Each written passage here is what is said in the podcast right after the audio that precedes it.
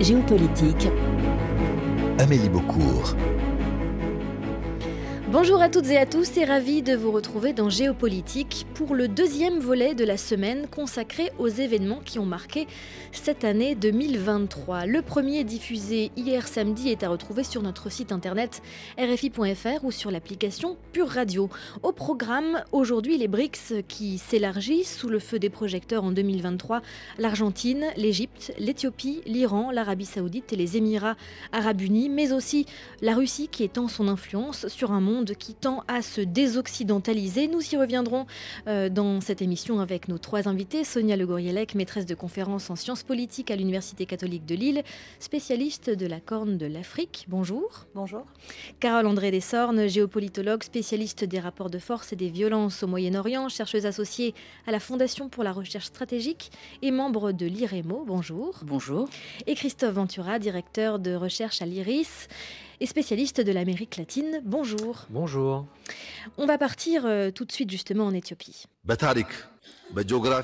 Au regard de sa situation historique, géographique, économique et ethnique, le besoin d'accès à la mer de l'Éthiopie a été reconnu comme légitime par les Nations Unies. Il y avait un consensus sur ce sujet. On doit désormais raviver ce consensus. Certains se disent inquiets car jusqu'à présent nous n'avions pas relancé le débat sur l'accès à la mer Rouge. Mais aujourd'hui, pourquoi devrions-nous nous taire? Et si cela provoquait des conflits avec l'Érythrée ou avec Djibouti? Voilà ce qui inquiète certaines personnes. ከጅቡቲ ቢያጋጨንስ የሚል ስጋት ያላቸው ሰዎች አሉ። Un discours d'Abiy Ahmed, le Premier ministre éthiopien, diffusé à la télévision nationale au mois d'octobre pour convaincre qu'un accès à la mer Rouge était nécessaire. Sonia Le Gourielec, cette intervention euh, à la télévision, euh, elle s'est faite euh, pendant cette espèce de débat organisé pendant 45 minutes. On, voit Abiy Ahmed qui parle de la nécessité pour l'Éthiopie d'avoir de l'eau, avec des schémas sur les bienfaits de l'eau sur le corps humain. Ça va assez loin hein, dans, son, dans son explication. Ce qu'il fallait retenir évidemment et ce sur quoi vous vouliez attirer notre attention, c'était cette volonté d'Abiy Ahmed d'avoir un accès à la mer Rouge. On le rappelle aujourd'hui, l'Éthiopie est un pays enclavé qui n'a pas ce port sur la mer Rouge. Pourquoi est-ce qu'il souhaite aujourd'hui en avoir un? Alors, effectivement, l'Éthiopie, euh, on en reparlera tout à l'heure, euh, va avoir accès aux BRICS en, en, 2024. Mais l'Éthiopie, c'est une des grandes puissances du continent africain. On oublie souvent. 125 millions d'habitants et qui a perdu son accès à la mer au début des années 90 avec l'accès à, l'indépendance à l'Érythrée au nord du pays. À partir de là, effectivement, il n'y avait plus d'accès à la mer et le principal accès, c'est Djibouti et le port de Djibouti, dont dépend une grande partie des importations euh, éthiopiennes. Nous sommes dans un contexte de, conflit dans la Corne de l'Afrique et vous le comprendrez, on, apprend à nos étudiants qu'il y a de moins en moins de conflits interétatiques et de conflits pour de la conquête territoriale. Et là, on vient de présenter un discours qui appelle à avoir euh, un accès à la mer, du coup, sur ses voisins qui a inquiété tous les voisins, effectivement, euh, de l'Éthiopie. Euh, parce que les Djiboutiens, tout de suite, ont dit, il ben, euh, faudra nous prévenir si c'est par chez nous. Les Djiboutiens ont toujours eu très peur des revendications de leurs voisins. Lorsqu'ils ont obtenu leur indépendance en 77, c'était avec une opération navale française et les deux porte-avions que nous avions à l'époque au large de Djibouti pour protéger et éviter que les Éthiopiens envahissent et que les Somaliens envahissent. Et il y a toujours ce mythe qui est resté très fort. Et en 2015, l'ancien Premier ministre éthiopien disait qu'il fallait aller plus loin que l'intégration économique et faire une intégration politique avec les Djiboutiens. Donc autant vous dire qu'ils craignent toujours quand même ce géant qui voit Djibouti comme son, euh, son prolongement naturel depuis un traité signé avec les Français à la fin du 19e siècle. Les relations avec l'Érythrée se sont tendues à la fin des années 90, justement parce que là, vraiment, euh, malgré des accords entre les deux pays, l'indépendance et le non-accès à la mer se faisaient vraiment ressentir. Il y a eu une guerre entre 98 et 2000 entre les deux pays. Et bien que Abiy Ahmed ait obtenu le prix Nobel de la paix en 2018 pour son rapprochement avec l'Érythrée après 20 ans de guerre froide entre les deux pays, eh bien, euh, l'Érythrée qu'il a soutenu dans sa guerre euh, au nord du Tigré commence à, à, devenir un maillon difficilement contrôlable pour Abiy Ahmed. L'Érythrée ne retire pas ses troupes du nord du Tigré, malgré un accord passé l'année dernière. Et les relations euh, voilà, se tendent entre les deux pays. Et donc ce discours arrive dans ce contexte. Ce discours arrive aussi dans un contexte euh, euh, où la mer Rouge devient, et vous l'avez suivi avec les attaques outils, très, très, très stratégique. Les pays du monde s'y intéressent d'autant plus. Les pays du Golfe arabo-persique reviennent dans la région. On parle d'une guerre des ports sur la mer Rouge. Et il y a un ou deux ans a été créé un forum des États de la mer Rouge et l'Éthiopie était bien déçue de ne pas en faire partie. Donc, euh, tout ça pour vous dire que est-ce que c'est vraiment un discours belliqueux pour attaquer un des voisins et avoir accès à la mer Rouge, ou est-ce un moyen de négociation afin euh, d'obtenir à minima de pouvoir participer à ce forum dont ils étaient euh, déçus de ne pas faire partie. Parce qu'il a tenu dans les mois ou les semaines plutôt qui ont suivi à rassurer notamment son Parlement, ses députés, en disant ne vous inquiétez pas, on ne va pas lancer de guerre, etc. Donc visiblement pas d'intention belliqueuse selon votre euh, analyse bah, Parce que tous les voisins ont eu très peur. Alors, pas d'attention belliqueuse, je, ne saurais euh, vous le dire. On a beaucoup de mal depuis quelques années à suivre la politique d'Abiy Ahmed. Euh, il y a beaucoup de retournements dans, sa politique, donc c'est difficile de savoir ce qu'il a véritablement en tête. Lorsqu'il est arrivé au pouvoir, il avait des grands discours de rassemblement des Éthiopiens, de créer une Éthiopie unie dans un État euh, fédéral. Euh, les Tigréens euh, se sont marginalisés, se sont mis de côté de cette politique. Et c'est toujours difficile du coup de, savoir et de, voir l'acteur rationnel qu'il y a derrière Abiy Ahmed. je vous rappelle qu'actuellement, vous avez l'Éthiopie, la guerre n'est pas terminée contrairement à ce qu'on peut imaginer. Un accord a été trouvé l'année dernière en Afrique du Sud et au Kenya, et du coup la guerre est censée être terminée au Tigré. Euh, je vous rappelle que c'est le conflit le plus meurtrier du XXIe siècle. Nous parlions hier euh, de Gaza. Euh, l'un des impacts de la guerre à Gaza aujourd'hui sur le continent africain, c'est cette invisibilisation de drames sur le continent africain. C'est l'Éthiopie, 600 000 morts, une famine qui est en cours et qui arrive. L'aide humanitaire n'arrive pas dans le nord de l'Éthiopie pour des raisons locales, mais aussi parce que l'aide se détourne parce qu'au Moyen-Orient, il y a des besoins aussi. Alors, ce n'est pas une concurrence invictimaire, mais euh, en tant que chercheur, si on vient aussi dans ce genre d'émission, c'est pour euh, euh, bah, sensibiliser les gens à ce qui se passe. c'est également le Soudan qui est en guerre depuis six mois, plus de 5 millions de déplacés. On parle de nettoyage ethnique, de crimes contre l'humanité, de génocide au Darfour à nouveau. En Éthiopie, les juristes disent qu'il y a eu aussi une politique génocidaire. Certains acteurs, notamment Amara, donc une population éthiopienne, ont également parlé comme on disait hier, de euh, il faut éliminer chaque cellule de ce cancer en parlant des tigréens. Carl André Dessornes, euh, vous nous disiez hier que ce nouveau chapitre qui s'était ouvert à Gaza était en partie dû aussi à une forme d'invisibilisation de ce conflit, euh, qui est un processus très vieux. On ne parle plus de Gaza et c'est peut-être aussi pour ça, cette inaction, que ça, qu'il y a eu ce, tournant à partir du, du, 7 octobre et qu'il va y avoir un après et un avant 7 octobre.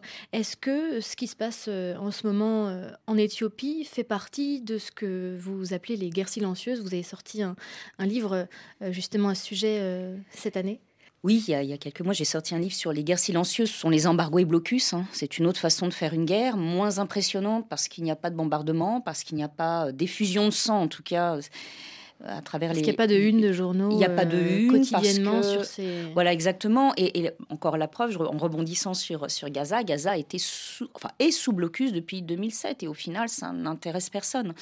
Euh, les sanctions sont un moyen de faire une guerre. Le problème, c'est que c'est la population civile qui est la première impactée en fait.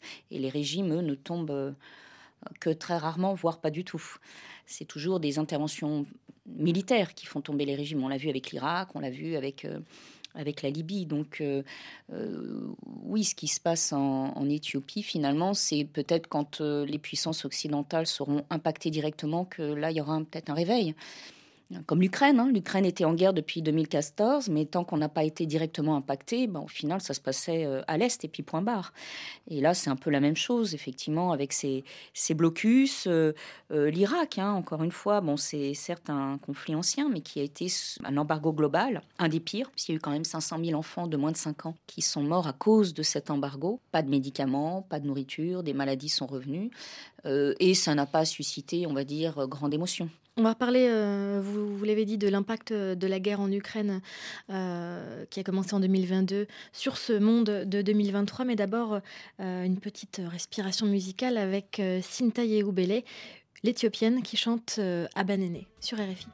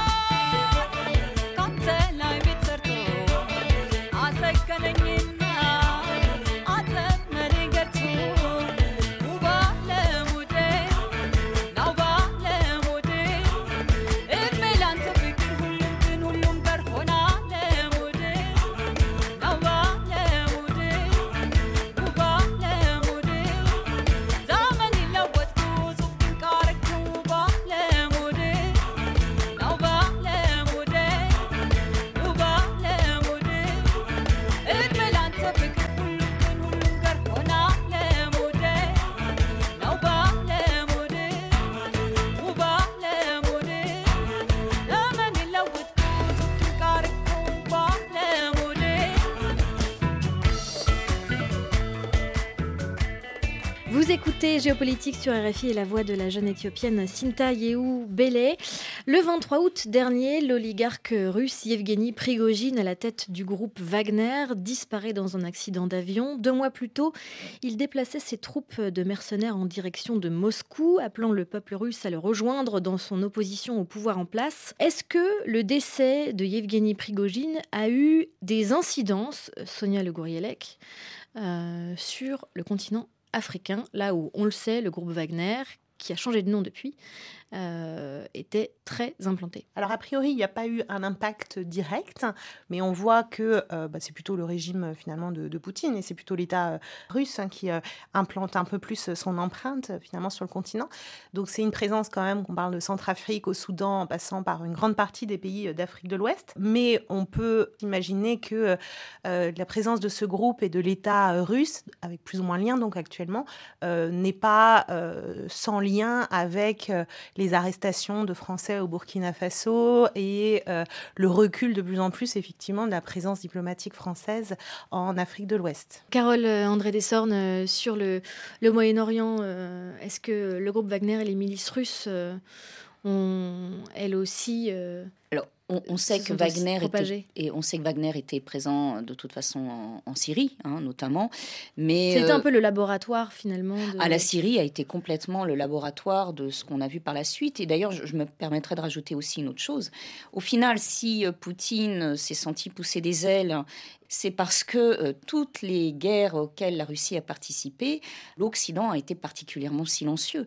La Tchétchénie, rien n'a été dit. La Géorgie, bon, il y a eu quelques agitations de chefs d'État, mais qui n'ont vraiment eu aucun, aucune suite concrète, où on a quand même deux régions autonomes qui sont occupées par l'armée russe, hein, l'Ossétie du Sud et, euh, et l'Abkhazie et la Syrie, où euh, on peut dire que ça a été quand même une honte de certaines puissances, où il n'y a eu absolument aucune réaction. Donc effectivement, on a critiqué euh, euh, la Russie, le soutien que la Russie a apporté et apporte toujours au régime syrien, mais la Russie a rempli un vide, hein, notamment laissé par l'ancien président Obama, qui d'ailleurs dans ses mémoires, j'ai lu son premier tome, le regrette. Enfin bon, les regrets c'est bien gentil, mais ça fait, ça change pas la donne. Hein.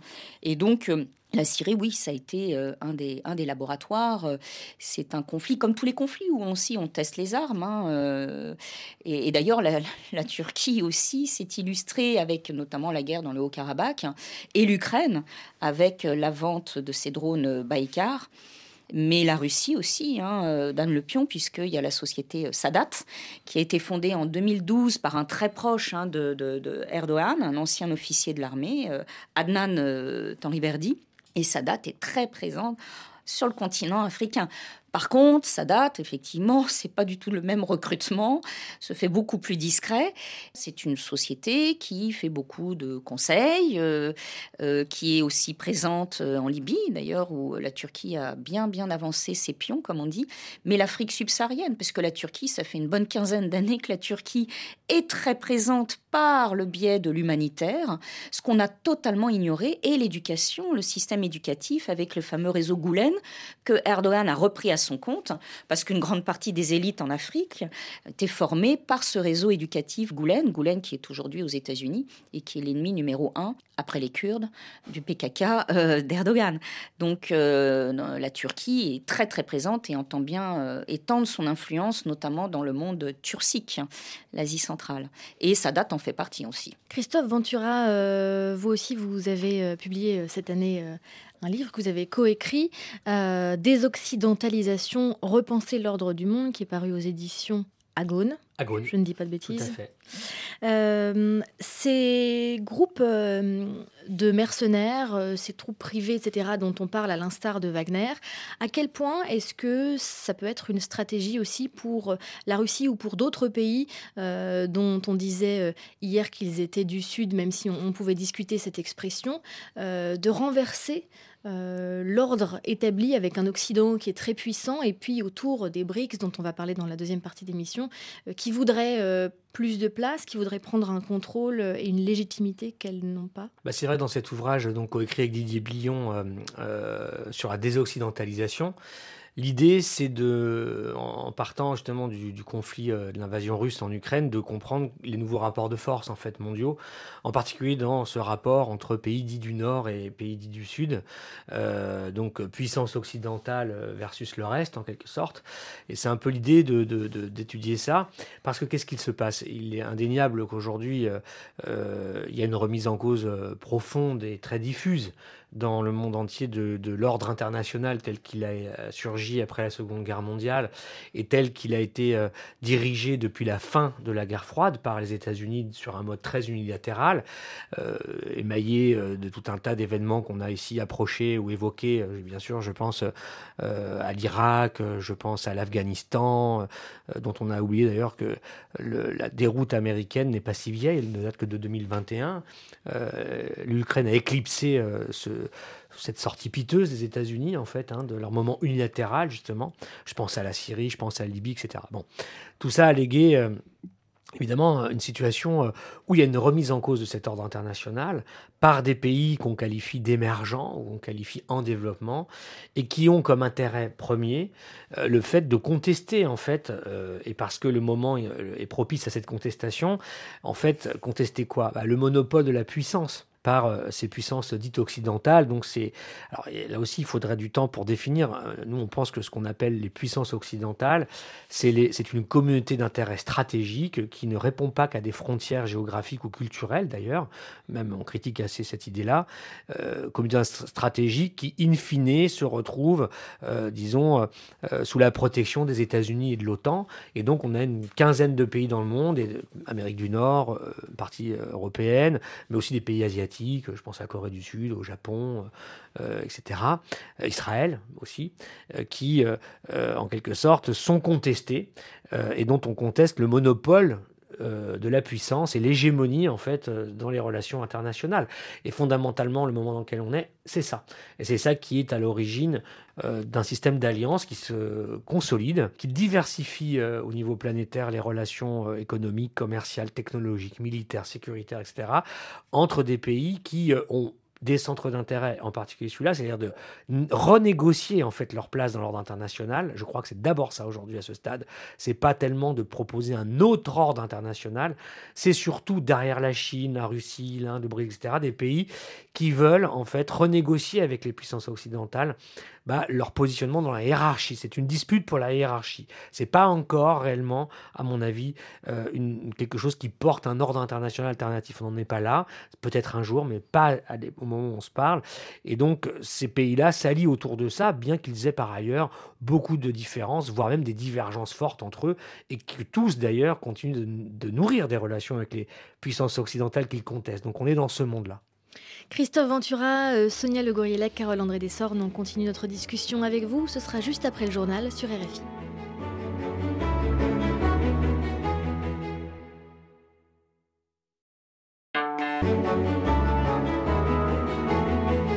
Géopolitique.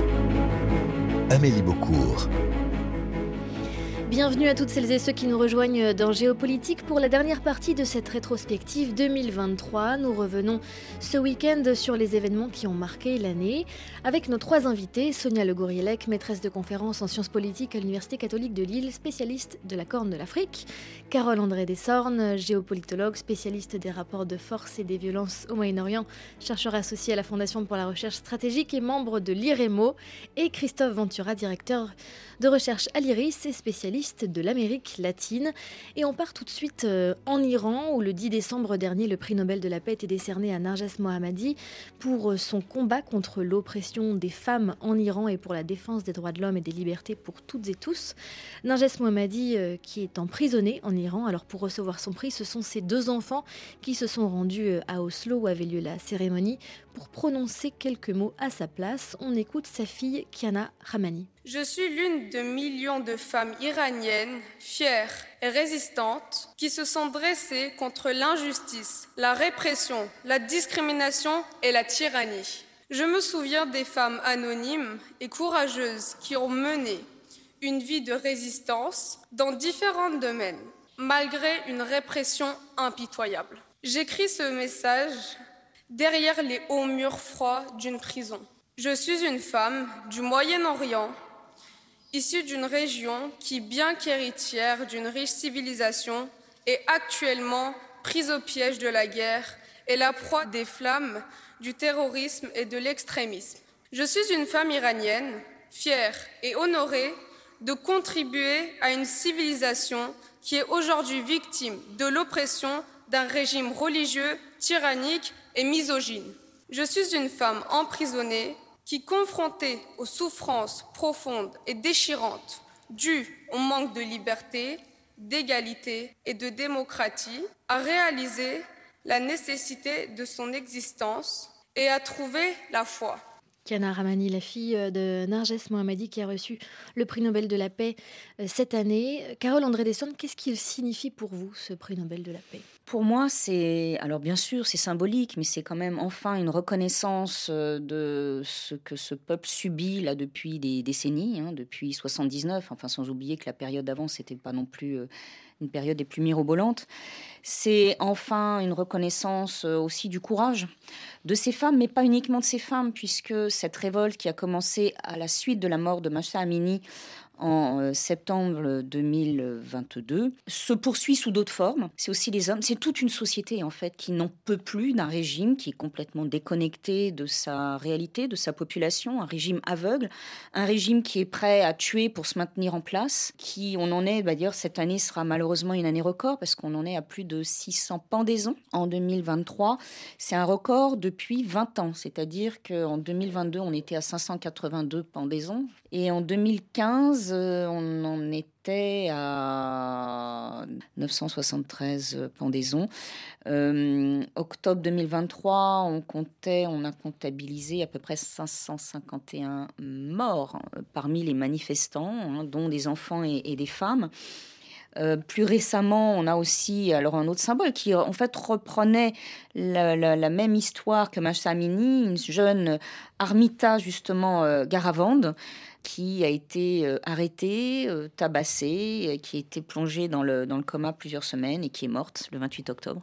donc c'est un éternel recommencement et même si les médias, évidemment, c'est plus sous le feu de l'actualité, mais la, révolte se poursuit sous d'autres formes, c'est-à-dire qu'on n'a plus ces manifestations massives, c'est la désobéissance civile.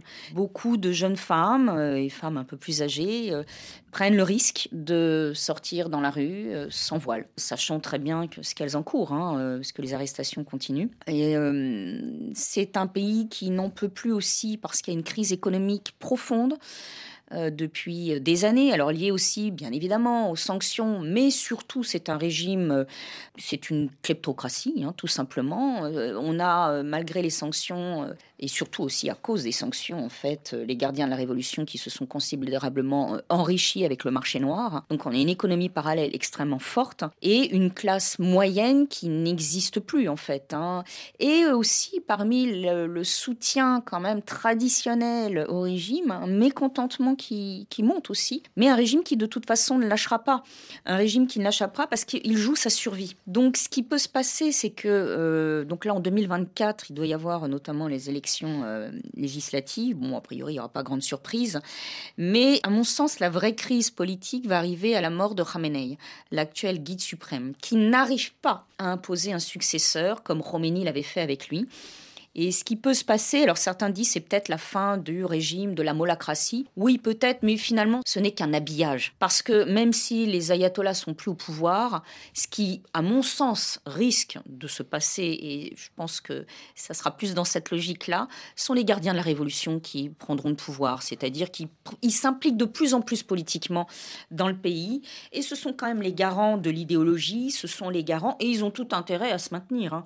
Et j'en profite aussi, j'ai plein de choses à dire. Hein, euh, euh, quand euh, Trump a décidé de se retirer de l'accord du fameux JCPOA en 2018, il a fait le plus beau cadeau au régime conservateur, parce que ces conservateurs ne voulaient pas de cet accord. Et le, le, retrait, qui a signifié donc une augmentation de sanctions, hein, parce qu'il y a toujours eu des sanctions, et eh bien pour les gardiens de la Révolution, c'est surtout la garantie de pouvoir euh, s'enrichir encore plus avec le marché noir.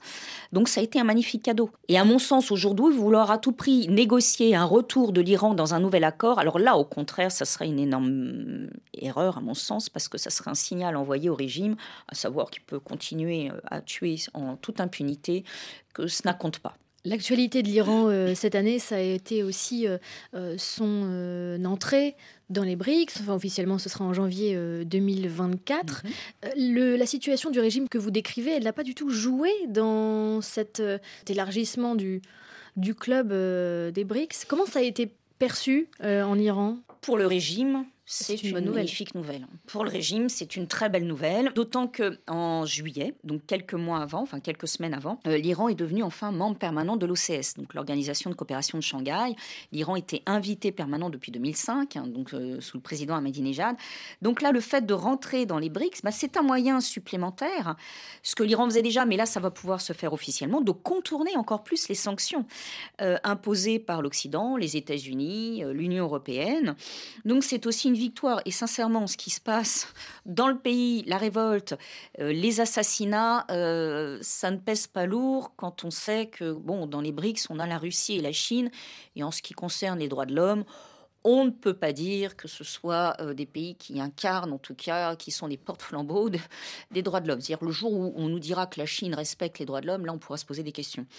Et non, au contraire, c'est-à-dire que là aussi, il y a très clairement dans l'esprit du régime russe, du régime chinois, euh, c'est une façon euh, de faire front face à un Occident euh, qui met en avant ses valeurs, ses droits de l'homme, mais qui sont quand même pratiqués à géométrie très très très variable, parce que au nom des droits de l'homme, on intervient dans certains pays et dans d'autres, on laisse faire. L'exemple du Haut-Karabakh, ce qui s'est passé, hein, où le Haut-Karabakh a été vidé de sa population en quelques semaines on ne peut pas dire qu'il y ait eu beaucoup d'écho aux droits de l'homme à ce niveau-là.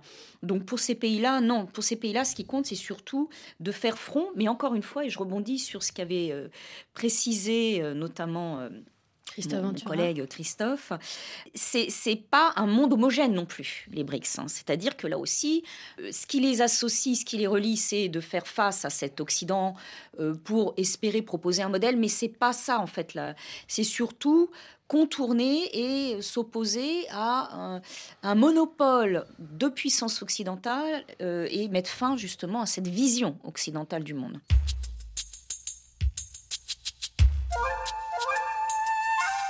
Géopolitique.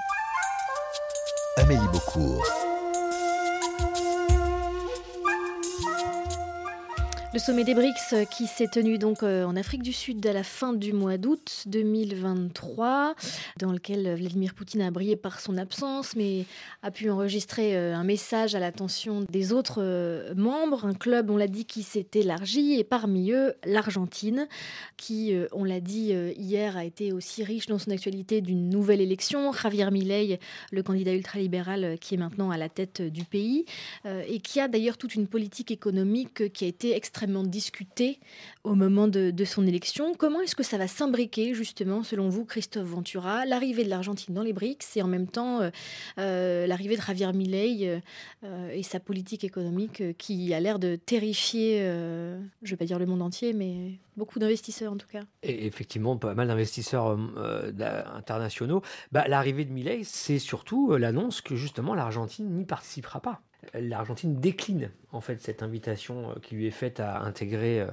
les BRICS. Alors au grand désespoir euh, du voisin brésilien Lula, qui avait un petit peu facilité quand même dans ses négociations avec les Chinois cette composante sud-américaine supplémentaire dans le club. Et donc Milei a annoncé, ça a été confirmé toute fin novembre, juste avant la prise de fonction officielle nouveau président argentin par sa nouvelle euh, ministre des Affaires euh, extérieures, que l'Argentine n'irait pas dans les BRICS, considérant euh, que cette alliance n'avait pas de potentiel pour l'Argentine, considérant que la politique étrangère du nouveau gouvernement argentin, c'était la priorité d'une alliance avec les États-Unis et Israël et considérant enfin que eh la priorité de l'Argentine quant au multilatéral, c'était à la fois sa présence, sa, sa participation accrue au sein du G20, puisque l'Argentine est, l'un des autres pays latino-américains que le Brésil à faire partie du G20, mais également de relancer un processus d'adhésion à l'Organisation de coopération et développement économique, l'OCDE, qui avait été initié en 2015-2019 par l'ancien président Mauricio Macri, la droite argentine, qui aujourd'hui est l'allié central de Milei dans, le nouveau gouvernement, et de relancer le processus d'adhésion de l'Argentine à l'OCDE, donc au club des pays liés ou alliés aux puissances occidentales, plutôt euh, que euh, les BRICS, qui n'est pas une bonne nouvelle pour le, Brésil, parce que l'élargissement désormais, donc non plus à 11, mais à 10 euh, de, ce club, et ben, c'est essentiellement des pays qui ont plutôt obtenu leur ticket d'entrée grâce à leur relation avec la Chine, essentiellement. et on parlait un, instant de l'Iran. Une raison peut-être qu'on peut ajouter à l'intégration de l'Iran, c'est bien sûr la réalisation de ce qui, a stupéfié les chancelleries occidentales, c'est l'accord de paix qu'a réussi à négocier la Chine entre Riyad et Téhéran, entre l'Arabie saoudite et l'Iran, qui sont les deux grands adversaires régionaux traditionnels. Et probablement que ça, c'est un élément qui a permis de l'un, l'Iran, mais aussi de l'autre, l'Arabie saoudite. Au niveau de l'Éthiopie, euh, le Gourielek, comment est-ce que ça va pouvoir profiter euh, au pays dans l'année euh, qui vient, cette, cette entrée au, au club des BRICS? Alors, je ne sais pas si ça va leur profiter, au sens que euh, l'Éthiopie a toujours eu, euh, ou les, gouvernements éthiopiens ont toujours eu une, politique d'éviter le tête-à-tête, soit avec les Occidentaux. Donc, ils sont déjà, euh, ils avaient déjà beaucoup de liens avec la Chine, puisque la Corne de l'Afrique est sur les routes maritimes de la soie. Donc, ils ont toujours essayé d'avoir un équilibre dans leurs relations. Donc là, ça renforce effectivement leur volonté d'avoir plus de coopération sud-sud, très certainement. Mais je crois que c'est aussi une victoire politique pour Abiy Ahmed, justement, hein, qui a été très critiqué après euh, euh, donc le conflit qui a euh, dans le nord du pays qui a explosé en novembre 2020. il a été très critiqué et là c'est une victoire politique pour lui parce qu'il est réintégré avec les pays du Sud. donc moi c'est ça que je trouve plutôt intéressant. Mais ça, on, questionnera aussi le fait que l'Égypte soit dans les BRICS et ben, ce club qu'est les BRICS, il y a quand même beaucoup d'États qui sont en conflit. Et là, dans le cas de l'Éthiopie et, de l'Égypte, c'est le, le, grand barrage sur le Nil, qui est une cause. Le barrage euh, Renaissance. Le barrage Renaissance sur le Nil, sur le Nil bleu, euh, que qu'a construit euh, l'Éthiopie et qui pourrait être une cause de guerre d'ailleurs entre les deux pays. Et les négociations entre les deux pays n'aboutissent pas. il y avait encore une rencontre le 18 et 19 décembre et chaque pays dit que c'est l'autre qui refuse d'avancer. Et ça crée un stress hydrique hein, pour l'Égypte qui, qui dépend beaucoup des, eaux du Nil. Donc on aura deux pays du continent africain qui sont en conflit et qui vont se retrouver au, sein des BRICS. Donc ça, c'est particulièrement intéressant. L'émission euh, touche à sa fin. Il nous reste quelques minutes euh, avant de, clore cette rétrospective 2023. Ce n'est pas encore l'heure des bonnes résolutions, euh, mais peut-être, comme vous l'avez souligné, comme les Miss France, Carole André Dessornes, vous pourriez peut-être formuler un vœu pour l'année qui arrive, un vœu géopolitique. Euh, qui souhaite commencer? C'est une question compliquée. Sonia Le Gourielec Moi, je veux bien et ça va vous surprendre puisque je vais aller faire un clin d'œil justement aux Iraniens et aux Iraniennes. Euh, cette semaine, les, euh, les Iraniens fêtaient la nuit de Yalda, qui est la nuit la plus longue. C'est le solstice d'hiver et c'est la nuit où ils récitent en famille des poèmes d'Aphèse.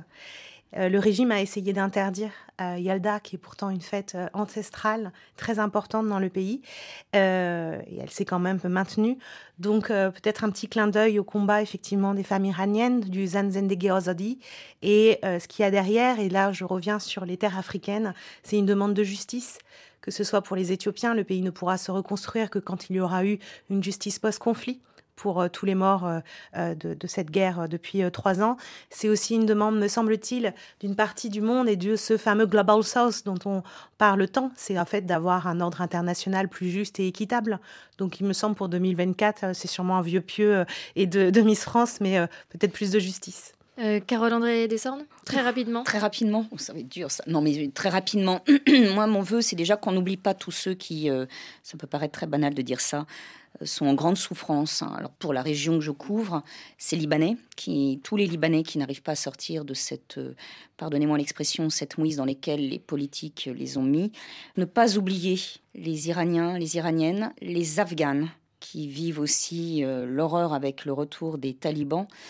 Euh, en tout cas, qu'on n'oublie pas tous ces peuples, les Syriens, qui n'ont fait que réclamer plus de justice. Et que ce mot justice ait un vrai sens en 2024. Christophe Ventura bah, c'est difficile d'avoir un autre vœu que, que ceux qui viennent d'être énoncés, qu'ils soient iraniens, libanais ou latino-américains.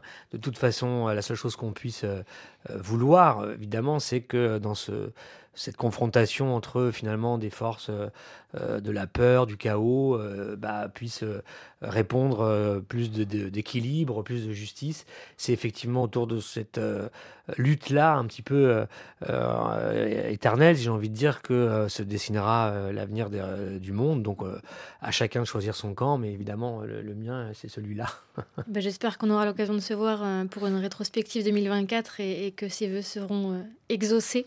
Merci à tous les trois de nous avoir accompagnés pour cette double émission rétrospective. On va se quitter avec votre choix à vous, Christophe Ventura, Nylon Wire du groupe euh, Egyptian Blue. Un son pour, euh, je vous cite, se donner la pêche et l'envie d'en découdre en 2024.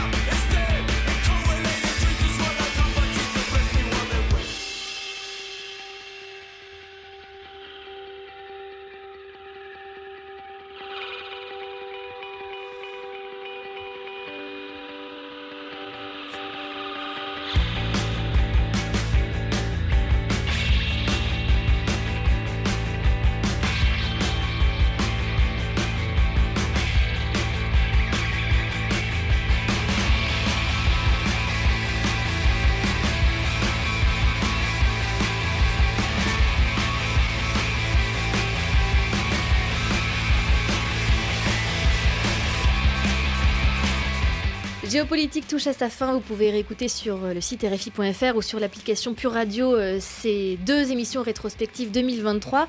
Un grand merci à Cécile Lavolo qui m'a aidé à préparer cette émission et un énorme merci à Olivier Roux qui était à la technique et à la réalisation et aux choix euh, musicaux également de cette émission. Très bon réveillon de Noël à toutes celles et ceux qui le fêtent. Dans un instant, un nouveau journal sur RFI.